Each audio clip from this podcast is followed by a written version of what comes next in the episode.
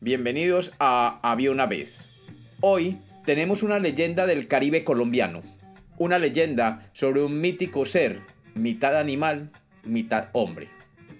Bienvenidos de nuevo a Había una vez. Espero que lo disfruten.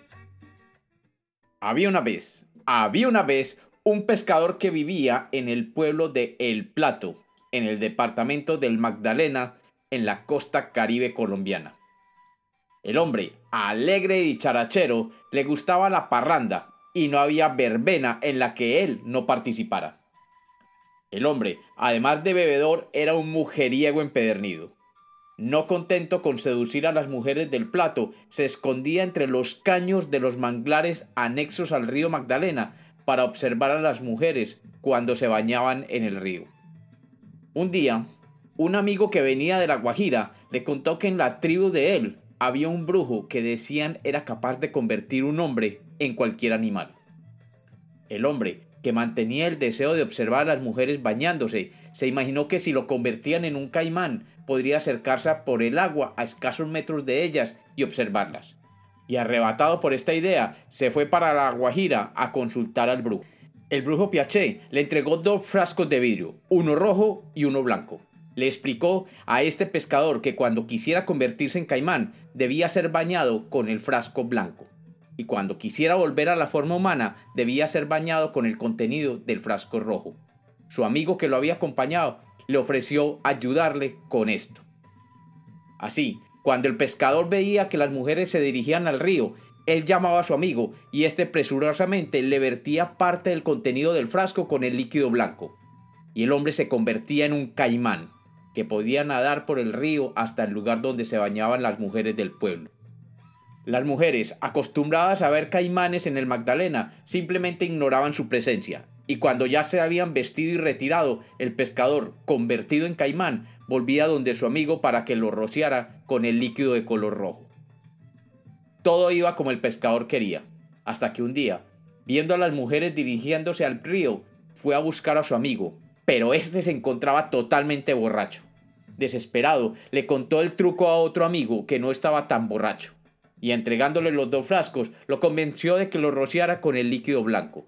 El amigo lo hizo, pero siendo la primera vez que hacía esto, se asustó cuando vio cómo el pescador se convertía en un caimán feroz y asustado dejó caer el frasco con el líquido rojo, con tan mala fortuna que todo el líquido se desperdigó por el suelo, excepto algunas gotas que cayeron en la cabeza del caimán, reconvirtiendo la cabeza y el cuello del caimán en la cabeza y cuello del pescador. El pescador no se percató de esta transformación y se dirigió al remanso donde se bañaban las mujeres. Y éstas pudieron ver cómo aquel caimán que se acercaba tenía la cabeza de un hombre, y salieron corriendo a contar en todo el pueblo lo que habían visto. Corrió el cuento que en el plato había un monstruo mitad caimán y mitad hombre.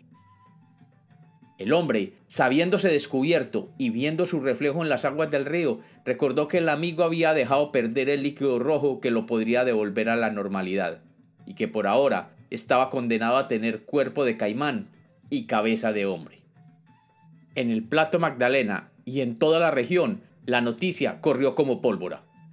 Y corrió el rumor de que se daba una alta suma de dinero a quien trajera el cuerpo y la cabeza del monstruo que estaba aterrorizando a las mujeres del pueblo.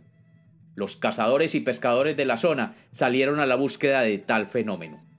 Al hombre caimán no le quedó de otra que esconderse entre los pantanos del río, donde los pescadores no sabían llegar.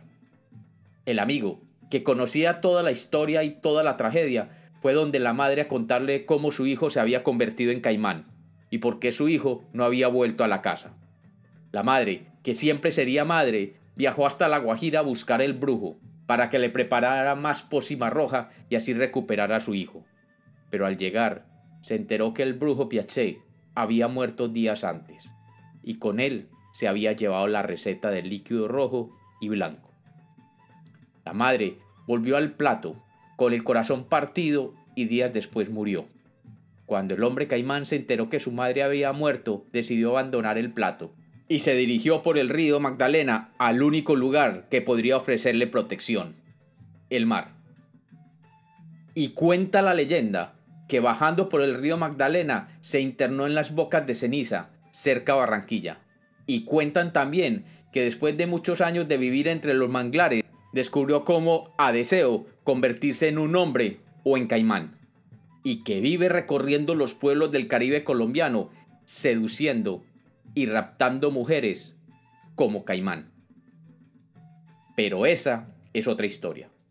Y mientras tanto, entre los pescadores del Plato Magdalena persiste el objetivo de alguna vez cazar o pescar al hombre caimán. Y como los cuentos nacieron para ser contados, esta es otra leyenda de Había una vez.